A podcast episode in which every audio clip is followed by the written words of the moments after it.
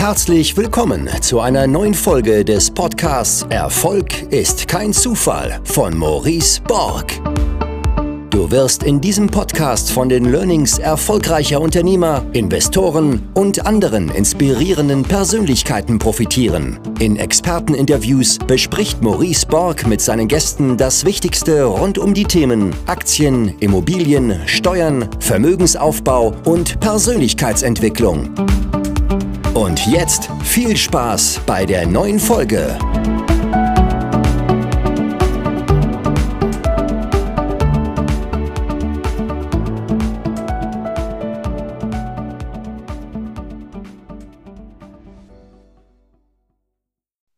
So, Servus Ben. Servus Maurice, hi. Na, du harte Nuss? ich, ich, ich hoffe, der Livestream funktioniert jetzt. Ich bin hier ja, absolut am, am, Arsch der Welt und äh, unsere Internetverbindung ist total mies. Aber ich hoffe, das hält jetzt das Ganze. Äh, noch, noch siehst du relativ klar aus. Äh, Wenn es mit der Zeit immer grisseliger wird, dann merkt man so, die, die Verbindung wird immer schwächer. Nee, wenn ich sagte harte Nuss, weil ich bin ja schon eine, schon eine, ähm, eine gehörige Zeit am Graben, dich mal in einen Livestream hier zu zerren. Heute habe ich es geschafft. Ähm, ich weiß gar nicht, wann ich das erste Mal gefragt habe. Deswegen freue ich mich sehr, dass heute geklappt hat. Ja, es ist, ich glaube schon. Also schon weit über ein Jahr her, glaube ich. Ja. ja, ja, aber ich habe dir ja immer versprochen, also der erste Livestream, der gemacht wird, der ist auf jeden Fall mit dir. Jetzt so kurz ja, vor Weihnachten passt es ja, ne? Sehr, sehr, ich meine, das Weihnachtsgeschenk für mich hier, oder was? nee, nee, wirklich cool, dass es geklappt hat. Äh, ich folge dir auch schon wirklich eine Weile und ich folge nicht vielen. Ich glaube, ich folge 20 äh, Profilen. Ähm, und äh, finde immer super spannend, was du alles machst. Und du hast doch einen Satz auf der Seite. Mit dem ich mich sehr gut äh, identifizieren kann, der ist, über Geld spricht man nicht, Geld hat man. Das ist ja so das gängige Credo hier in Deutschland. Und du brichst das ja im Grunde mit deiner, sag mal, mit deiner Finanzblogger-Tätigkeit, mit dem, was du auf deiner Webseite machst, mit dem, was du bei, bei Instagram machst und das als Beamter. Ich meine, Beamte sind ja nicht bekannt dafür, dass sie jetzt Arnold Schwarzeneggers Regel des Erfolgs Break the Rules äh, tagtäglich machen, ja. Ähm, vielleicht kannst du mal erklären, wie es dazu kam. Ja, ist, äh, ist auch gar nicht so ein einfaches Thema und deswegen war das wahrscheinlich auch mit dem Grund, warum das so lange gedauert hat, bis wir einen Livestream gemacht haben. Ähm, weil meine Frau ist da, glaube ich, immer noch nicht äh, so begeistert davon. Sie guckt sich das Ganze jetzt hier auch an. Ich muss vorsichtig sein, was ich sage. Ne?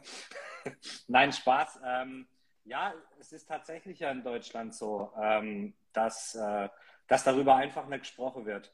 Und äh, in unserer Familie war das früher auch so. Also ähm, Geld war im Endeffekt immer nur dann ein Thema, ähm, weil keins da war. Äh, und finanzielle Bildung oder dergleichen habe ich überhaupt nicht mitbekommen. Und ähm, es wäre halt schön gewesen, wenn man auch in jugendliche Jahre äh, jemand an der Seite gehabt hätte, äh, der einmal gesagt hat, wo der Hase läuft oder wie es funktioniert. Und ähm, durch die heutige Zeit, Social Media, ähm, Instagram, Blog, Blog ist, gleich, gleich aufgesetzt, ist es, nat natürlich wesentlich einfacher ähm, und da kann man sich auch Infos holen. Und ich versuche im Endeffekt jetzt das ein bisschen zu transportieren, was ich mir früher selber gern oder was ich mir selber gewünscht hätte, was man, was man sich einfach mal irgendwo herziehen kann. Wann hast du angefangen? Ich glaube 2017 oder 2015, ne? Ähm, also mit dem Thema, ähm, also ja, ich muss weiter ausholen. Also äh, durch das Mindset, das ich teilweise auch von daheim eben hatte, ähm, dass Geld eben Mangelware war, hatte ich, äh, hatte ich auch kein gutes Verhältnis zu Geld. Und ähm, da hat im Endeffekt auch meine heutige Frau erst dafür gesorgt, dass sich das Thema geändert hat bei mir. Also sie hat mir zum einen mal beigebracht, äh, was Sparen bedeutet und wie man auch Geld spart. Äh, aber das Thema Investieren war dann auch noch nicht das Thema. Und ähm, irgendwann hat sich dann halt mal Geld angesammelt. Also das lag dann auf dem Tagesgeldkonto rum. Und ähm, ja, was macht man dann? Dann sammelt sich das an und sammelt sich das an und man weiß eigentlich gar nicht, was man damit machen soll. Dann kauft man sich dann halt mal den Fernseher und dann kauft man sich den neuen Laptop und äh, ja, irgendwann hast du ja alles gekauft, was du eigentlich möchtest. also es ist jetzt nicht so, dass ich irgendwie hochtrabende Wünsche habe oder hier das super tollste Auto haben muss, das gibt mir nichts. Das, äh, hat für mich keinen besonderen Wert. Und dann war natürlich schon die Frage irgendwann mal, was machst du mit dem Geld? Und ähm, das war dann so, ich glaube so 2011, 2012, wo ich mir dann das erste Buch besorgt habe, das ich dann mal schön auch in den Schrank gestellt habe und äh, eigentlich gar nicht anlange wollte, weil es ist ja auch so, wenn du dich heute mit dem Thema beschäftigst und denkst so Börse und da, man hört in Deutschland ja auch in der Regel nichts Gutes über das Thema, alles Zockerei, alles viel zu kompliziert, äh, nur zum Geld verlieren da. Ähm, ja, und da braucht es dann irgendwoher einen Antrieb, ähm, dass man da mal reinkommt und äh, dass man sich mit dem Thema auch beschäftigen möchte. Und bei mir war das dann eben der Punkt, wo das Geld da war. Ich habe dann das Buch gelesen, ähm, war dann ziemlich schnell auch angefixt. Äh, das ist auch so ein Thema bei mir. Ähm, wenn ich mich mal in irgendwas verbeiß, dann richtig. Äh, das ist, glaube ich, auch nicht immer so einfach mit mir dann. Also ich kenne dann, kenn dann kein Ende mehr. Und ähm, habe dann, ja, ich glaube, also es war dann irgendwann 2013, 2014 habe ich mit dem Thema ETFs angefangen. Und ja, äh, so eine Strategie oder wie man das Ganze macht, das entwickelt sich natürlich mit der Zeit. Äh, bin dann äh, irgendwann umgeschwenkt. Also 2016 habe ich die erste Einzelaktie gekauft. War die Deutsche Bank damals. Ähm, wenn, man, wenn man sieht, wo sie heute steht. Aber, aber ich habe, ähm, ja, der ganz klassische Weg und deswegen finde ich das auch wichtig und gut, es zu teilen, weil mir ging es im Endeffekt so, wie es wahrscheinlich fast jedem geht. Ich kaufe die Deutsche Bank und denke mir, boah, ist doch total einfach. Ich kaufe die jetzt und dann warte ich, bis sie steigt und dann verkaufe ich sie wieder und dann habe ich mehr Geld und dann mache ich dieses Spiel wieder und wieder. Und ähm, hat bei der Deutsche Bank, äh, bei, bei dem ersten Investment war es dann so, der habe dann Stop-Loss gesetzt und äh, der hat dann irgendwann gezogen nach zehn Tagen oder so und ich habe dann die Position, ist dann ausgestoppt worden mit einem, ich glaube, einem kleinen Gewinn von, von, weiß ich nicht, 100 Euro oder so, ich weiß es gar nicht mehr, aber mh, hm, ja, im Nachhinein war das auch gut. Also ich habe mich damit auch nicht beschäftigt, ganz ehrlich. Äh, Deutsche Bank, ja, hat man sich den Chart angeguckt, der klassische Fehler, ist jetzt schon weit runterkommen, die muss doch mal wieder steigen. Ja, wir wissen alle, wo sie heute steht, also deutlich tiefer als damals auf jeden Fall. Ja, aber so ging das los.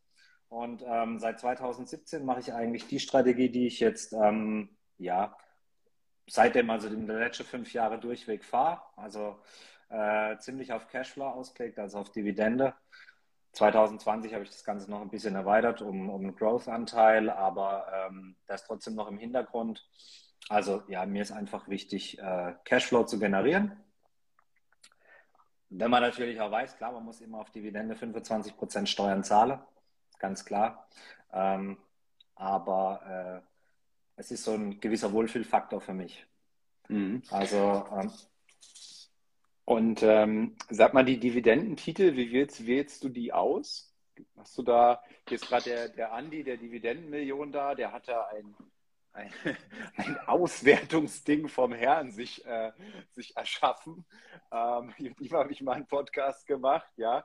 Äh, wie, wie gehst du da vor? Also so eine, so eine äh, ganz stringente Matrix oder sowas habe ich nicht. Es hängt dann auch immer wieder davon ab, was es ist. Also ich sage mal, ähm, ich habe ja einiges an REITs oder BDCs äh, im Depot. Da gehe ich dann wieder anders vor, wie ich jetzt bei, bei einer normalen Aktie in Anführungszeichen vorgehe. Ähm, ich gucke natürlich auf, auf die reguläre Kennzahl, die man kennt, also dieses klassische KGV. Ich gucke, dass die Umsätze äh, steigen. Ich gucke, dass die, was mir auch ganz wichtig ist, dass die Dividende durchgehend steigt, also dass da nicht äh, Deswegen habe ich auch wenig deutsche äh, Aktien im Depot, also dass es nicht diesen hier macht, einmal zahle ich, einmal zahle ich nicht. Wenn dann irgendwo der Furz wieder quer liegt, dann setze ich im nächsten Jahr die Dividende mal wieder aus und ähm, das gefällt mir einfach nicht. Deswegen bin ich äh, ziemlich stark äh, in Nordamerika unterwegs, also so 85 bis 90 Prozent vom, vom Depot liege in US-Aktien. Ja, und natürlich das Geschäftsmodell. Und ich bin jetzt aber niemand, der der Ansicht ist oder der der Meinung ist, er hat hier die Weisheit mit Löffeln fresse und ich kann hier eine Bilanz besser lesen äh, wie, wie irgendein äh, ein Manager oder, oder ein, äh, ein BWLer oder ein VWLer oder wie auch immer. Also ich bin mir dessen sehr bewusst äh, dass ich das eben nicht kann. Und deswegen ist es auch mit so einem Thema, warum ich breit streue.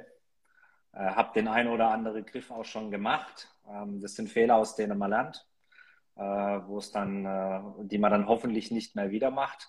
Das ist auch so ein Punkt, das teile ich immer gern, weil wenn es dann jemand anders gibt, der diesen Fehler mal nicht gemacht hat äh, und dadurch das Geld nicht verloren hat, dann ist es schon mal viel wert für mich. Genau. Mhm. Jetzt hast du, jetzt hast du mal angefangen mit, mit ETFs, dann bist du auf deine erste Einzelaktie, die Deutsche Bank, umgestiegen und dann bist du zum Dividendeninvestor geworden. Wie ist denn das, äh, ist denn die Reihenfolge zu erklären? Ja, ich würde sagen, das ist auch mit steigendem Wissen dann einfach so gekommen. Also das, was ich dann am Anfang klassisch gelesen habe, war, war der Komma oder alles, was Gerd Komma geschrieben hat. Ja. Also ich habe dann auch teilweise dieses ähm, oder eine Zeit lang dieses äh, Musterportfolio, das er hat, also mit den ETF-Gewichtungen, auch mit, äh, mit Rohstoffe und dergleichen, habe ich dann eins zu eins nachgebaut und habe mich dann natürlich immer mehr mit dem Thema beschäftigt, weil, wie gesagt, also wenn ich mich mal rein verbeiß, dann richtig. Äh, und dann guckst du dir halt auch mal an, was macht denn eigentlich eine Microsoft, mit was verdient sie denn eigentlich ihr Geld? Und ähm, dann merkst du mal, okay, das ist heutzutage gar nicht mal rein Windows, mit dem die Geld machen, sondern äh, die machen mit Office, haben die ein Abo-Modell erschaffen, das einfach eine Cash-Maschine ist und so. Und ähm, dann bin ich irgendwann einfach an den Punkt gekommen, wo ich dann gesagt habe, naja gut, aber dann sind mir ETFs dann auch ein bisschen langweilig, da bin ich auch ehrlich. Und äh, dann möchte ich halt die Microsoft auch tatsächlich im Depot haben ist dann auch wieder so ein Wohlfühlfaktor für mich. Ähm, fühle ich mich einfach besser damit.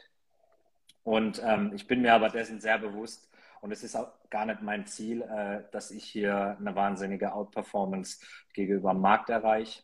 Möchte ich gar nicht. Bin ich auch ehrlich, kann ich wahrscheinlich nicht. Da gibt es andere, die können das wesentlich besser. Mm. Und ähm, man müsste sich natürlich Gedanken machen, wenn ich das Ganze jetzt über fünf oder zehn Jahre mache, und halt jedes Jahr wieder schlechter bin als der DAX oder der S&P, dann muss man natürlich schon mal sagen, okay, also rein für den Spaß ist es eine, eine ziemlich schlechte oh ja. Nummer.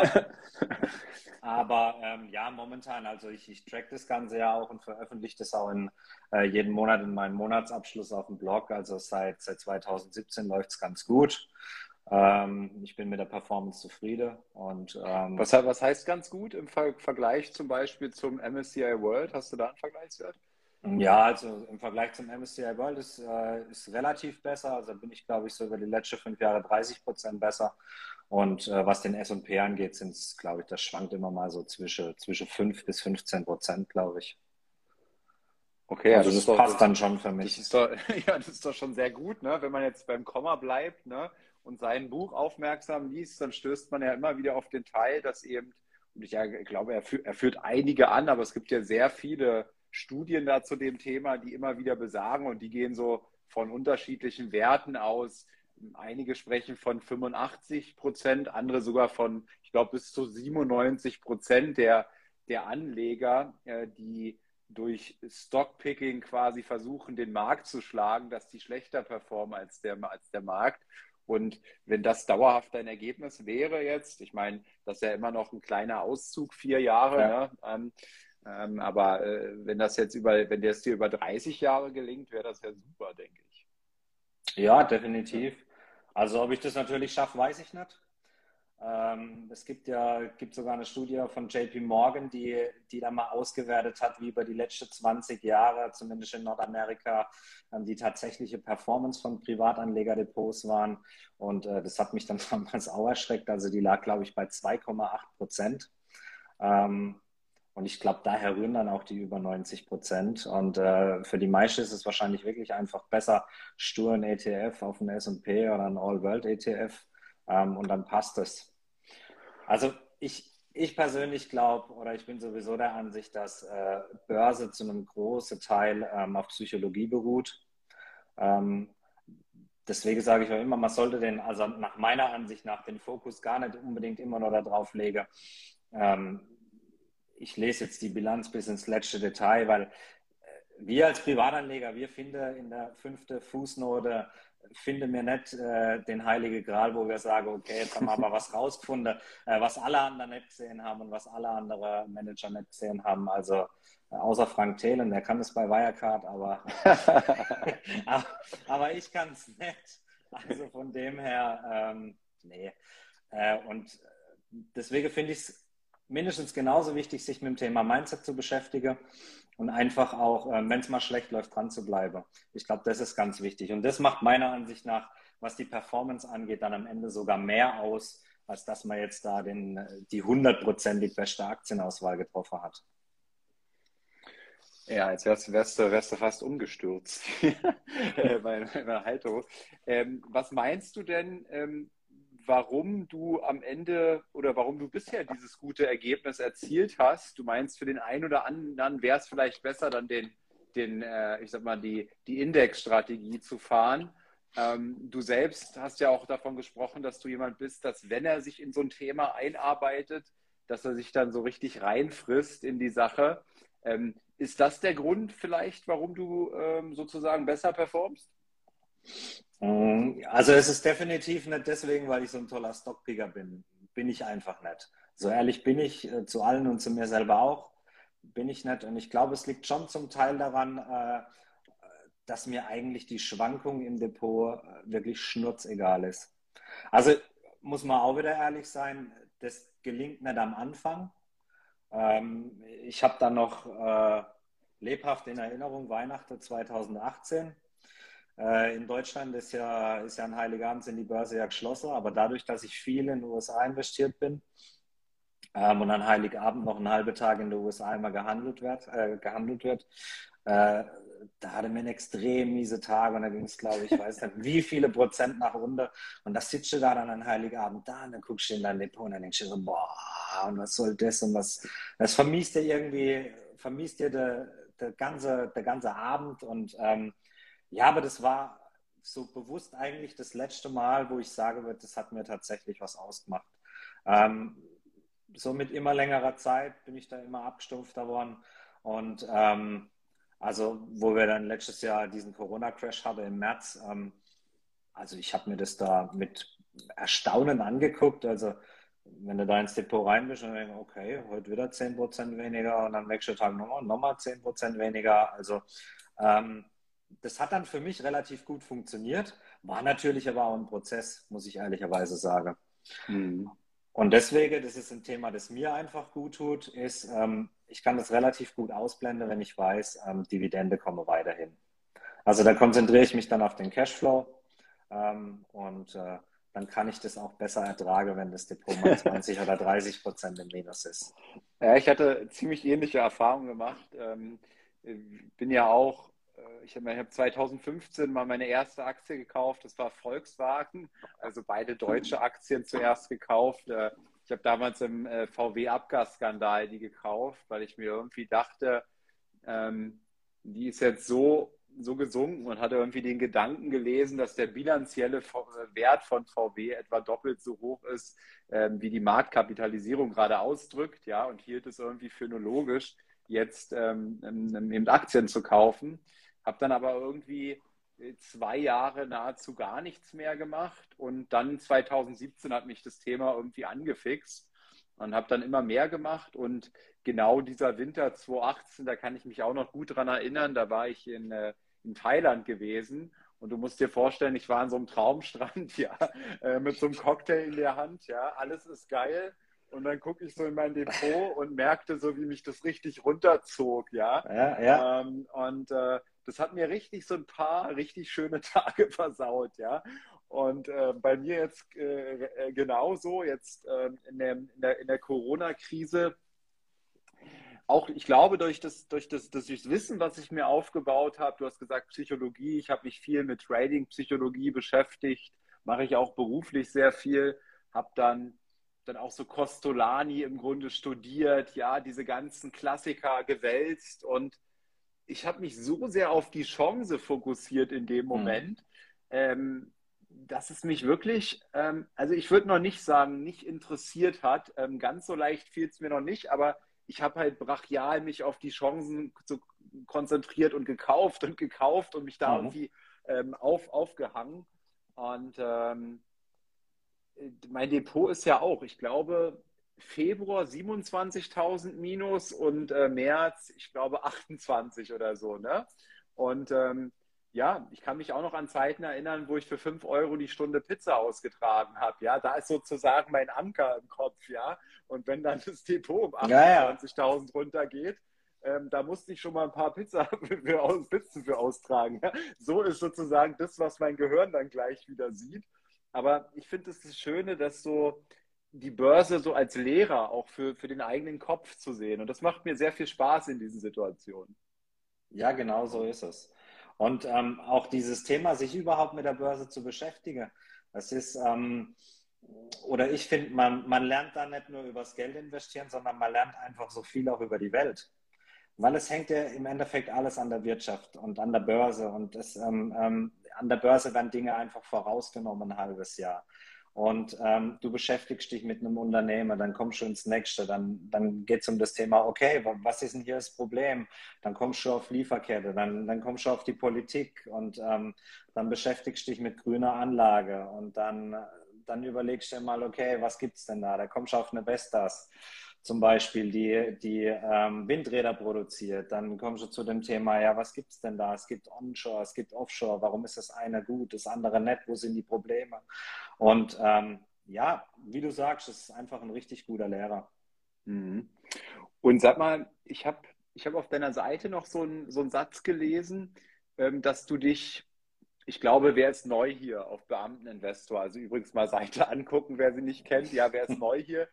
Ähm, und äh, da schreibst du ähm, oder da sprichst du speziell Leute an, die entweder Beamte sind oder ein Angestellter. Ähm, und ich glaube, so die, die Kernaussage ist, die nicht sonderlich hohe mit, mit sonderlich hohen Gehaltssprüngen zu rechnen. Ich habe irgendwie ja. mal einen Beitrag von dir gelesen, dass du auch in deiner aktuellen äh, Jobposition so zufrieden bist. Da hast du auch so die, ja. die höchstmögliche Stufe erreicht und so viel mehr an, an Gehalt erwartet dich auch mhm. nicht. Warum, warum ist das gerade deine Zielgruppe und was willst du gerade denen mit auf den Weg geben? Ja, weil das Thema ist ja oft auch in Deutschland, ähm, dass die Leute sagen, ja, Börse ist nur was für Reiche. Und ähm, man kann nur an der Börse anlegen und auch nur Geld verdienen, wenn man schon viel hat. Und ähm, das ist einfach der komplett falsche Denkansatz. Und was ich eigentlich zeigen möchte, ist, ähm, dass man auch mit einem relativ regulären Gehalt sich einfach was aufbauen kann. Ähm, jetzt ist das Interessante, äh, wenn sich das jemand anguckt bei mir, dann sagt er, ähm, also ja, wir haben vom Grundsatz her, wir haben ja immer diese Neidgeschichte in Deutschland und das ist ja, glaube ich, auch mit der Grund, warum sowieso wenig über das Thema Geld gesprochen wird, weil die Leute einfach Angst haben, dass, ähm, dass der Neid äh, von außen auf sie, auf sie einprallt.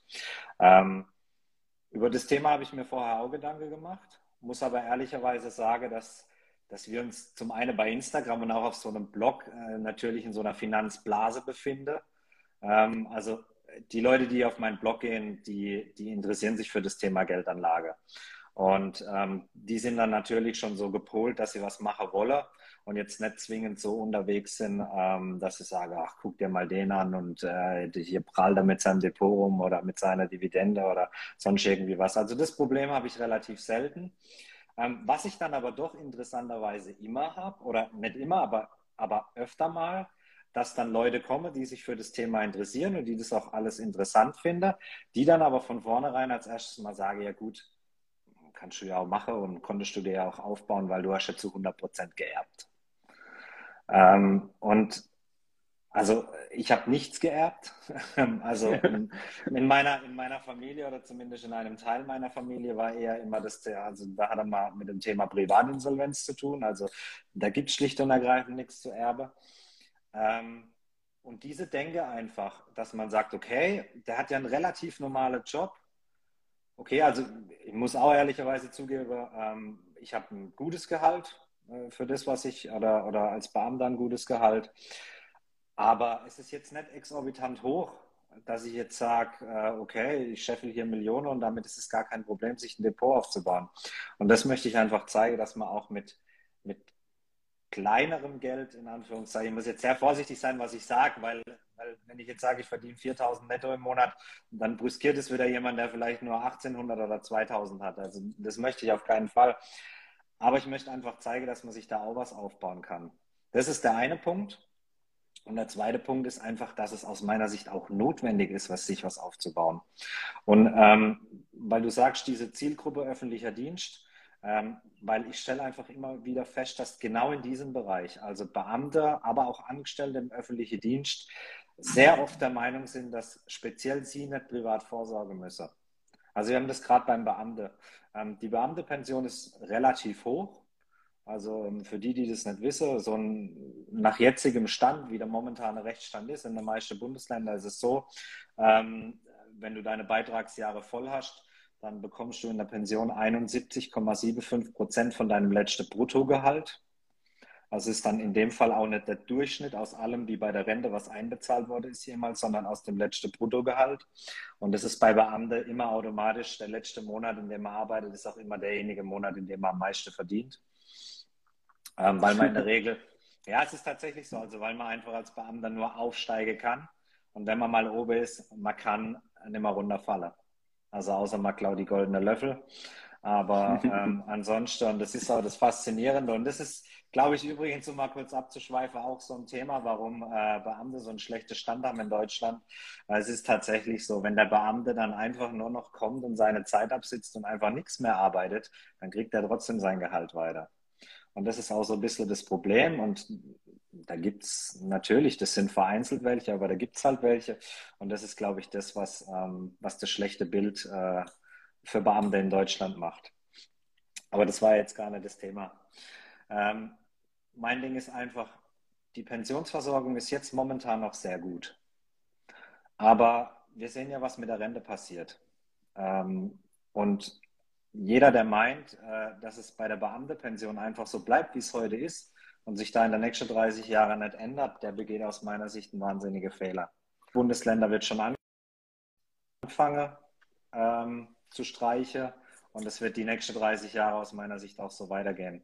Und es kann eigentlich auch nicht anders sein, weil wo soll denn das Geld herkommen?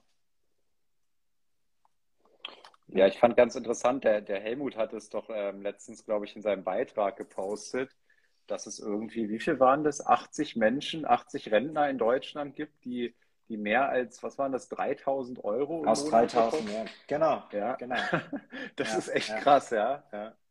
Ja, ja, ja, das ist Wahnsinn. Ähm, Ja.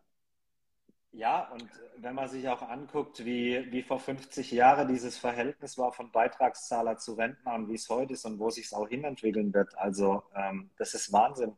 Und ähm, meiner Ansicht nach rennt die Politik da sehenden Auges in ein Problem rein, äh, ohne, und da, da möchte ich für alle Parteien sprechen, es ist eigentlich im Endeffekt egal, ob das die Linke oder die FDP oder wer auch immer ist, da wird zu wenig gemacht und da wird zu wenig getan. Und da reicht es auch nicht zu sagen, wir pumpen jetzt mal 10 Milliarden in, irgendein, in irgendeine Vorgeschichte rein, äh, um dann zu meinen, dass, äh, dass es damit besser wird.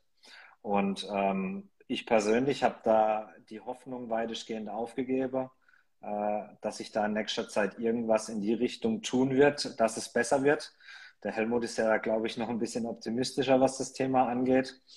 Äh, und deswegen gibt es aus meiner Sicht äh, gar keine andere Möglichkeit, äh, als selber vorzusorgen. Und dafür Mhm. ist die Börse aus meiner Sicht einfach ein sehr guter, ein sehr gutes Spielfeld. Bist du als äh, Beamter auch in Immobilien investiert? Weil du kriegst ja, also dir werden ja sozusagen Kredite hinterhergeschmissen. Äh, bisher nicht, nee. Ähm, und da, das hängt aber, glaube ich, jetzt momentan auch an dem Thema, dass mir da einfach ähm, das Wissen dazu noch fehlt. Also es steht auf jeden Fall auf meinem Plan. Ähm, möchte ich auch gerne irgendwann machen, aber ähm, momentan gibt es da außer dem Eigenheim, in dem ich gerade sitze, äh, gibt es da an Immobilien nichts. Und ähm, auch das Thema Eigenheim, um jetzt noch mal kurz auf die, auf die Rente zurückzukommen. Der, der René, der Kohlekumpel, ähm, hat die Woche auch was gepostet. Äh, er hat so ein schönes, äh, so ein schönes Heft bekommen von der Renteversicherung, äh, in, in dem es um eine Umfrage geht, wo dann drin stand, was glaube denn, was glaubt denn die deutsche Bevölkerung, was die, was die sicherste Anlageform fürs Alter ist. Und erschreckend ist zum einen, dass auf Platz zwei die gesetzliche Renteversicherung war und, und, und auf Platz eins also nur noch getoppt vom Eigenheim. Und ähm, ich glaube, das ist einfach ein fataler Gedanke. Also auch beim Thema Eigenheim. Ähm, es ist ganz toll, äh, ein Haus zu haben. Ich würde da auch niemals tauschen wollen. Ähm, hat man jetzt auch in Corona-Zeiten gemerkt, es ist einfach super, einen Garten zu haben. Und äh, wenn deine Kinder draußen im Garten spielen können, ist ganz super. Ähm, aber das ist ein riesiger Kostenfaktor. Und da spreche ich jetzt nicht mal unbedingt nur vom, äh, vom Kredit, der zurückbezahlt werden muss, sondern äh, einfach die Nebenkosten, die so ein Haus mit sich bringt. Und äh, wenn man mal älter ist und die Kinder sind aus dem Haus, dann, dann wollen die 150, 200, wie auch immer, Quadratmeter geheizt werden und da falle Kosten an und da geht was kaputt, dann braucht das Ding irgendwann eine neue Heizung. Und ähm, also ich würde es als Lifestyle-Entscheidung sehen, aber jetzt nicht als Altersvorsorge. Ja, das ist ja immer wieder so ein Diskussionspunkt. Ne? Ich glaube, ähm, es gibt einige, zum Beispiel Kiyosaki schreibt es ja auch, ähm, dass er das als Konsumgegenstand sieht. Dann kommen ja häufig immer die, die Argumentation, dass, äh, naja, aber ich habe mein Haus vor fünf Jahren gekauft und jetzt ist es mehr wert als vor fünf Jahren und das, das, das qualifiziert es quasi um jetzt zur, zum Investitionsgut. Aber wie du sagst, ich glaube, das ist der, der, der eine Punkt. Der andere Punkt ist, bei einem eigenen Haus triffst du nicht Entscheidungen wie ein Investor. Also du machst dir extra den Boden rein, der dir gefällt, mhm. nicht der das wirtschaftlichste ist für dieses Haus. Ne?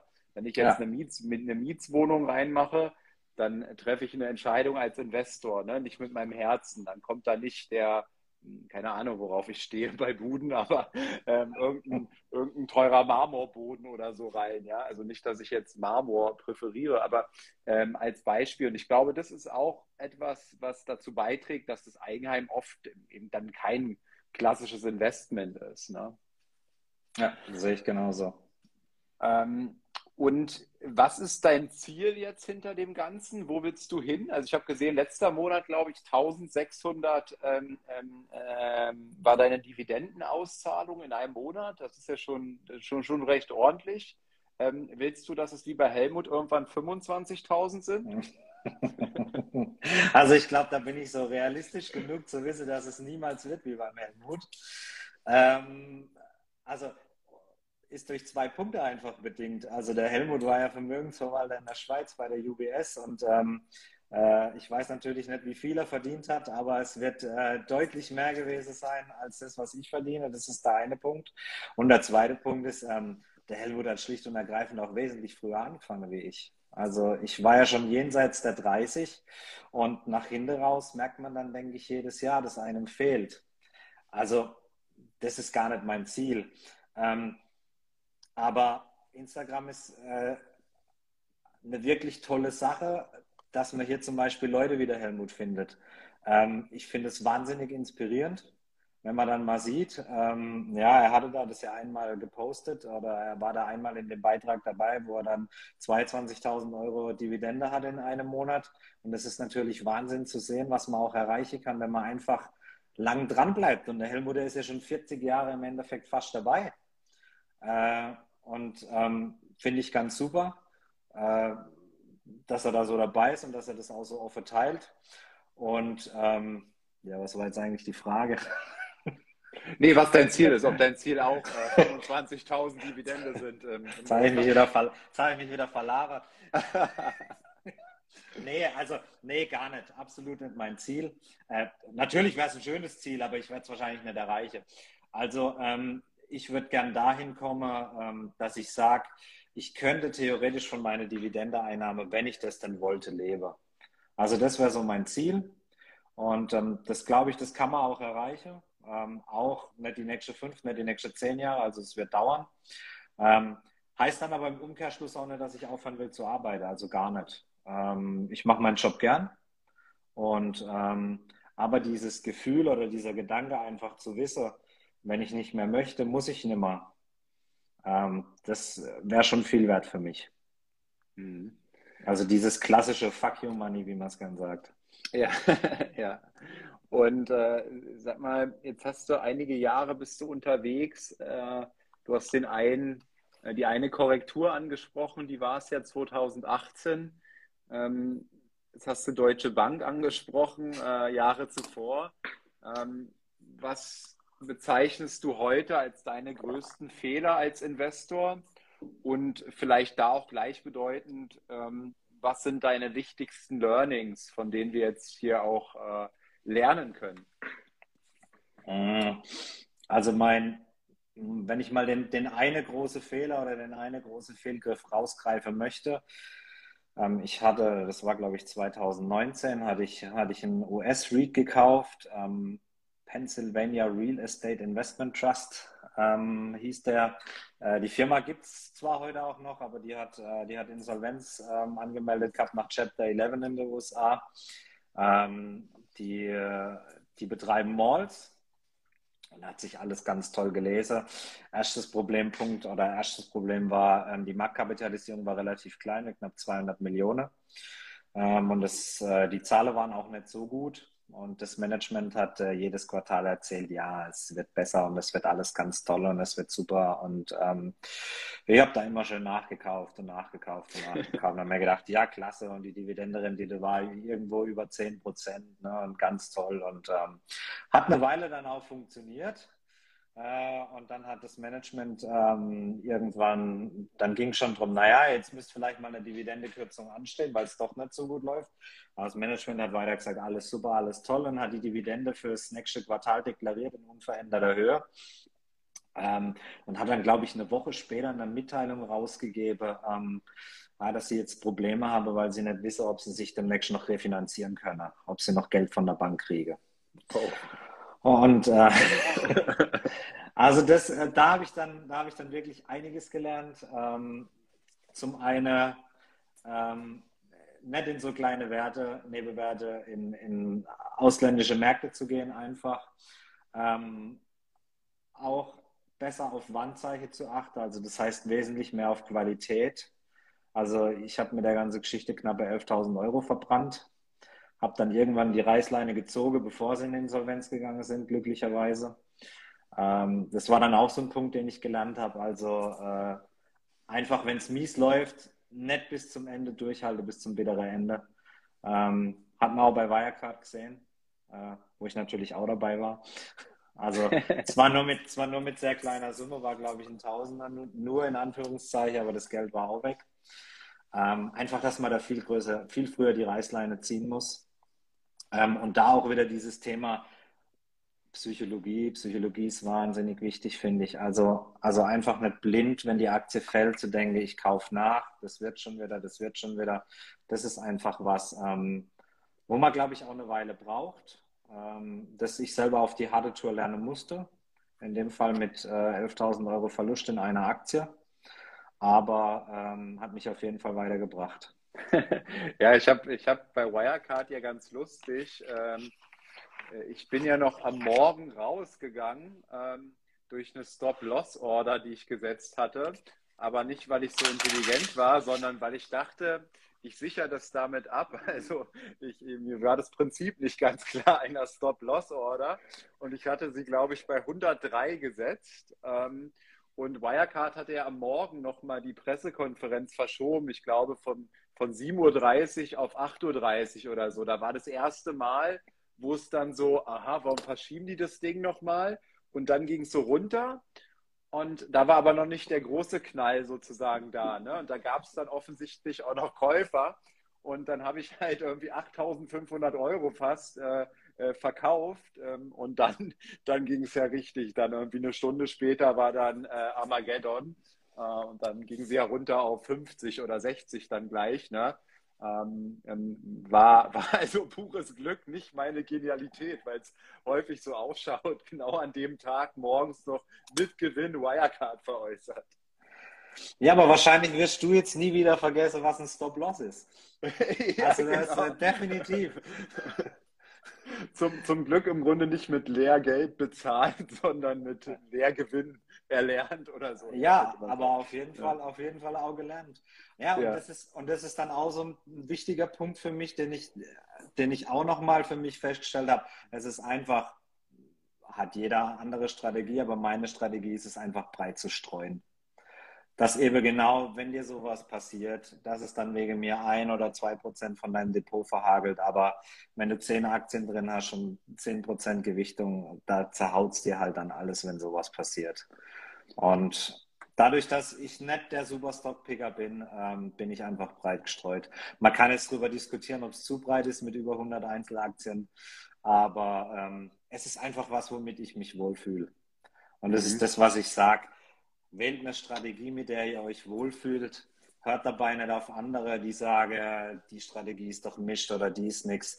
Weil es bringt ja nichts, irgendwas zu fahren, wo man denkt, damit mache ich die größte Rendite. Aber wenn es dann halt einmal um 10% abrauscht, dann geht einem die Flatter und dann verkauft man alles. Da hat ja keiner was davon. Ich habe auch relativ viele Positionen. Ich habe mal überlegt, ich meine, bei dir, wenn ich hier ähm, drauf schaue, du hast auch richtig viele Positionen, die übertrieben klein sind. Ne? Mm, also ja. Du hast irgendwie Positionen, die haben 0,21 Prozent, 0,19 Prozent, 0,17, 0,17, 0,13.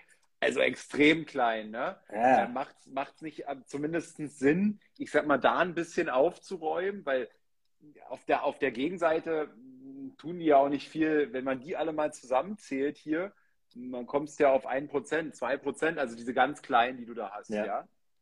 Also diese ganz kleinste, das ist ähm, diese, diese, da wo nur ein paar hundert Euro drin sind. Ähm, das ist äh, dieses Wachstumssparplandepot, das ich bei Trade Republic mal Ah. angefangen habe. Ähm, ich glaube, im September 20 war das, wo Trade Republic diese Aktiensparpläne ähm, eingeführt hat. Und dann habe ich gesagt, ähm, ich starte das mal bei Instagram von null auf und mache da auch wirklich nur jeden Monat kleine Rade rein, um einfach auch mal über einen längeren Zeitraum zu zeigen, was man denn eigentlich erreichen kann und was man machen kann. Wenn man auch mal nur mit, also momentan sind es, es sind 17 Aktien, äh, die werden einfach nur mit 10 Euro im Monat bespart. Und ähm, um einfach mal nur zu zeigen, wenn man das ein paar Jahre durchzieht, was dann da dabei auch rauskommen kann. Also die muss Ah, man ja. mal so ein bisschen wegnehmen. Und Mhm. dann, ähm, und dann geht es eigentlich los, so ab vierstellig. Und ähm, das, was man jetzt dann aber sieht, ist so das Depot, wo ich eigentlich mich jetzt wohlfühle und das, was ich eigentlich auch haben möchte. Und diese, diese kleine Positionen sind halt jetzt eigentlich dann dafür gedacht, äh, die aufzustocken. So nach und nach. Und was sind die Gründe, warum Altria deine größte Position ist? Mm, Also ich achte bei Dividendetitel oder ich versuche schon darauf zu achten, dass ich nicht zu jedem Preis kaufe, sondern dass ich dann gern kaufe, ähm, wenn die Aktie im Endeffekt, sage ich mal, keiner haben will oder wenn die Branche gerade schlecht läuft oder wenn sie runtergeprügelt werden.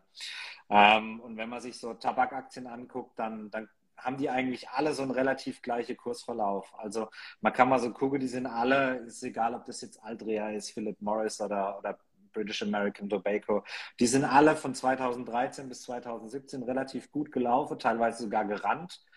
Und 2017 hat es dann einen Schlag gelassen und da war dann äh, schlagartig rum und seitdem sind die eigentlich nur noch am Falle.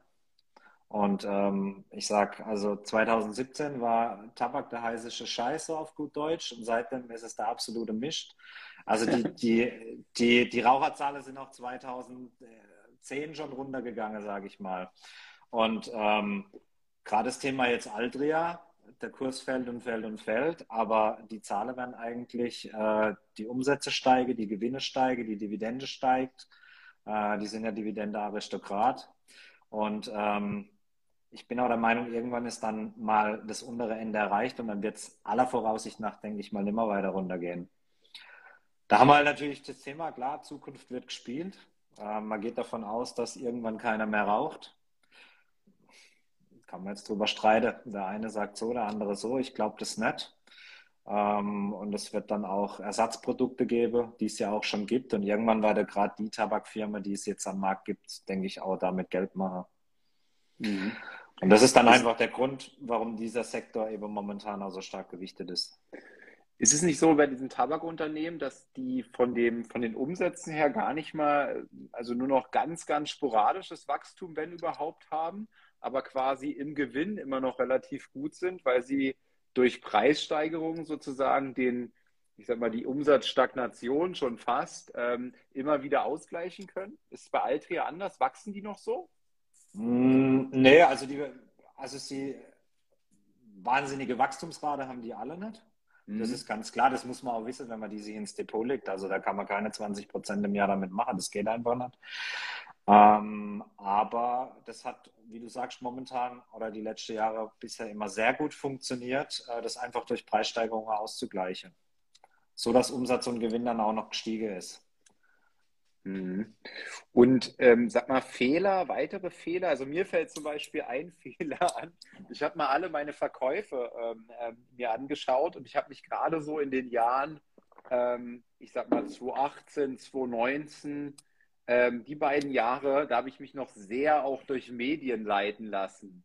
Ähm, also ich hatte mal Tesla irgendwann im Depot, ja, bin mal irgendwie da reingegangen, ähm, im Grunde mit, der, mit, der, mit dem Gedanken, dass die Elektromobilität mal steigen wird, ja. Ich bin, ich hatte mal Nvidia im Depot ähm, mit dem Gedanken, dass immer mehr äh, Chips äh, produziert werden zukünftig, ne?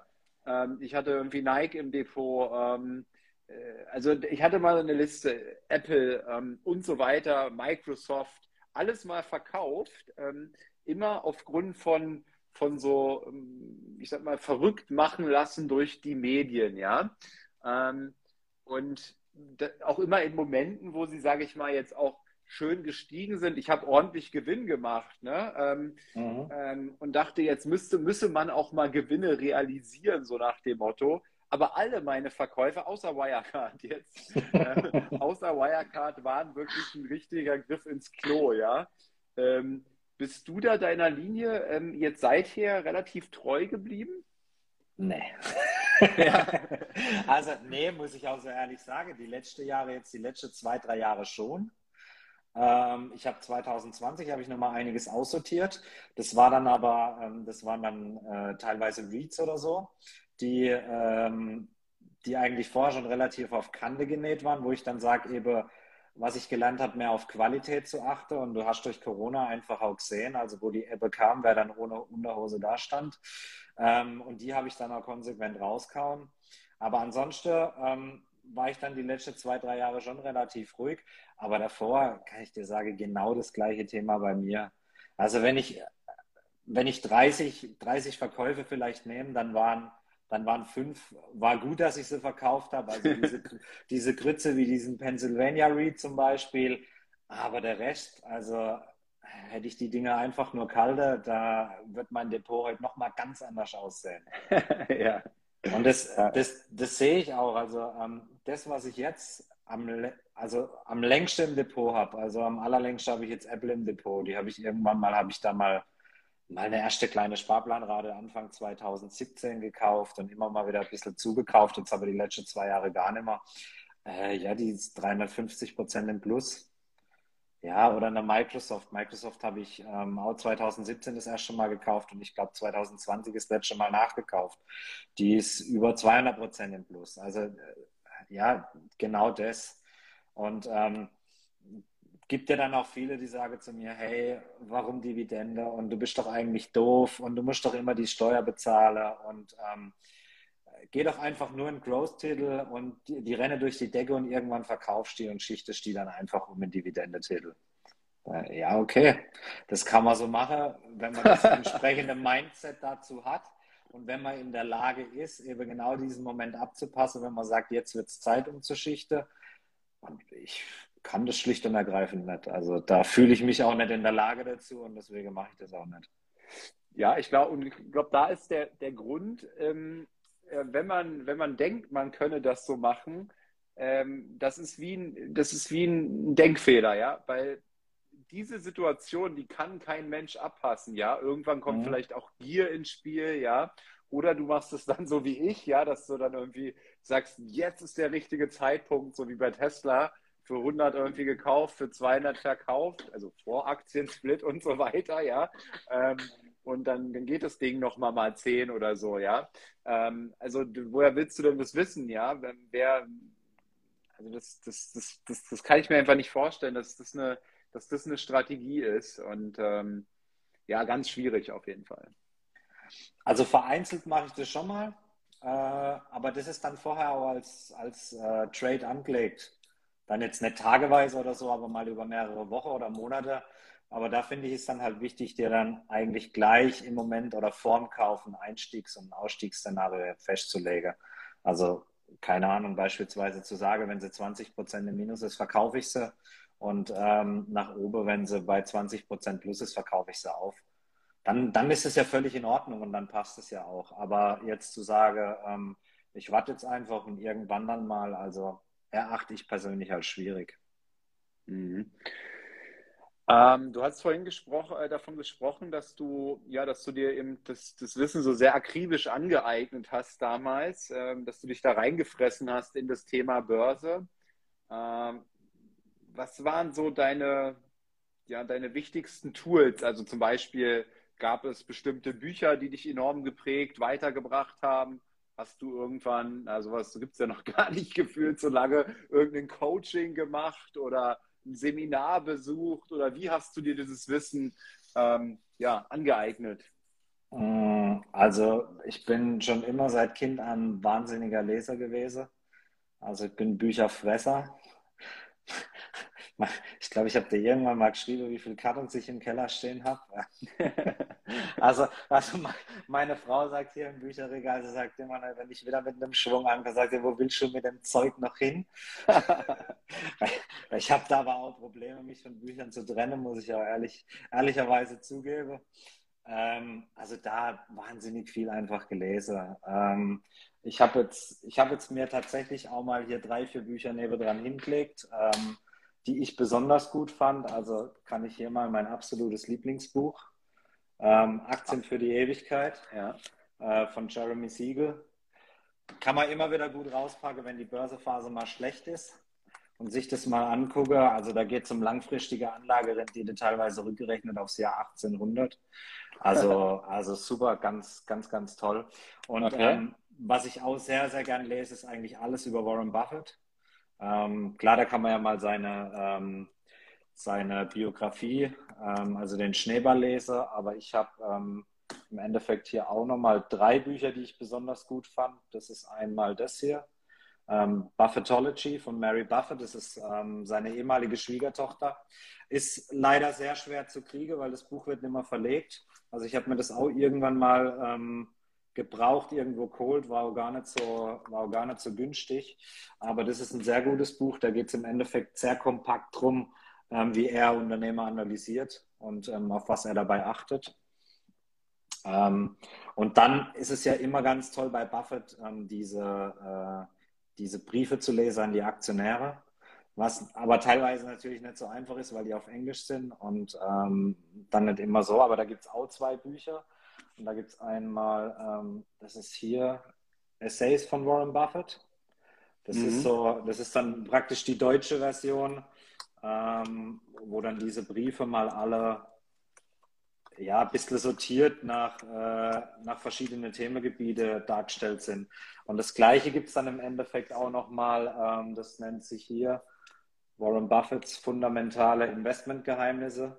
Da geht es dann im Endeffekt nochmal um das Ähnliche, nur ähm, um die Zeit vor Berkshire Hathaway. Also er hat ja irgendwann in der 60er Berkshire gekauft und davor ähm, hat er ja schon ähm, auch in, äh, in Aktien investiert, ähm, in verschiedene Gesellschaften für verschiedene Leute. Und ähm, was viele gar nicht wissen, ist ja, dass, dass er damals eigentlich sogar noch eine bessere Rendite erzielt hat als dann mit Berkshire. Und ähm, ja, das, das sind jetzt mal so vier, die ich jetzt, die ich jetzt einfach rausgegriffen habe, aber also es gibt ja wahnsinnig viel Literatur und wahnsinnig viel Gutes auch. Mhm. Ich gucke gerade nochmal nach einer Frage hier. Was ist hier gekommen? Ah, nee, die macht jetzt keinen Sinn mehr, glaube ich. Nee, Ben, äh, ich habe ich mir mal notiert. Ähm, äh, Warren Buffett habe ich nur Das Leben ist wie ein Schneeball gelesen. Äh, fand ich ein gutes Buch, allerdings ähm, auch sehr umfangreich. Ähm, also er beschreibt äh, gefühlt wirklich jeden Furz seines Lebens. Äh, und das, ja. das, fand ich, äh, das fand ich so ein bisschen anstrengend, ehrlich gesagt. Aber ähm, ja, äh, die, die anderen, also gerade Aktien für die Ewigkeit reizt mich auch mal, werde ich mir mal auch zulegen. Mhm.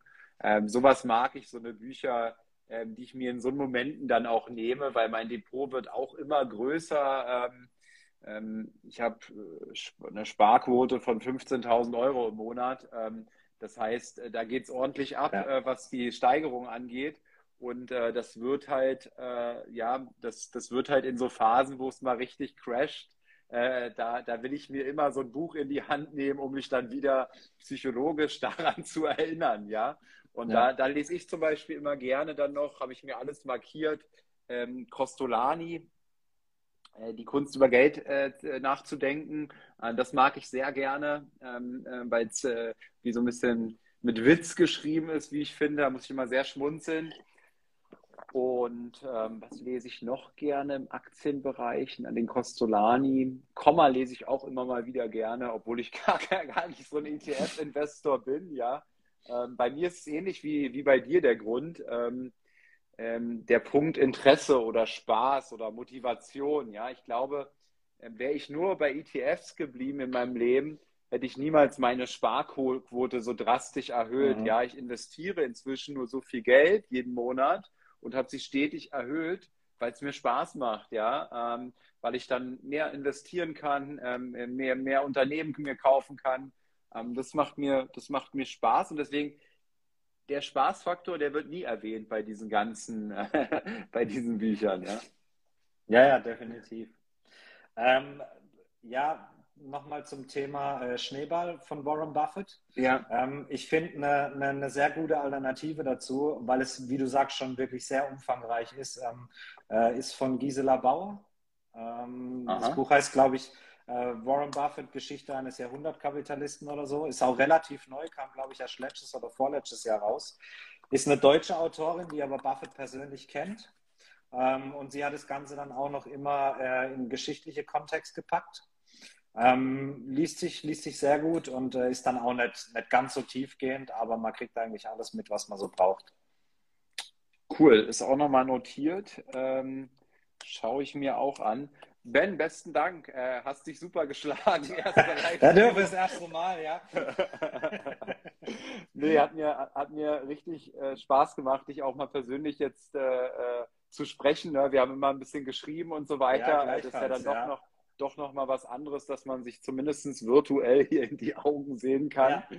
Und ähm, ja, habt einen schönen Abend. Internet hat gereicht und äh, hoffentlich, dass wir uns äh, im neuen Jahr auch mal persönlich irgendwo sehen, bei ja, vielleicht gern, mal so ein Community-Treffen hier von der Finanzcommunity. Auf jeden Fall. Also ja. ich danke dir auf jeden Fall und ähm, dann hoffe ich, dass wir uns bald wieder hören. Bis dann, danke, dass ihr dabei wart und bis bald. Ne? Ciao. Ciao.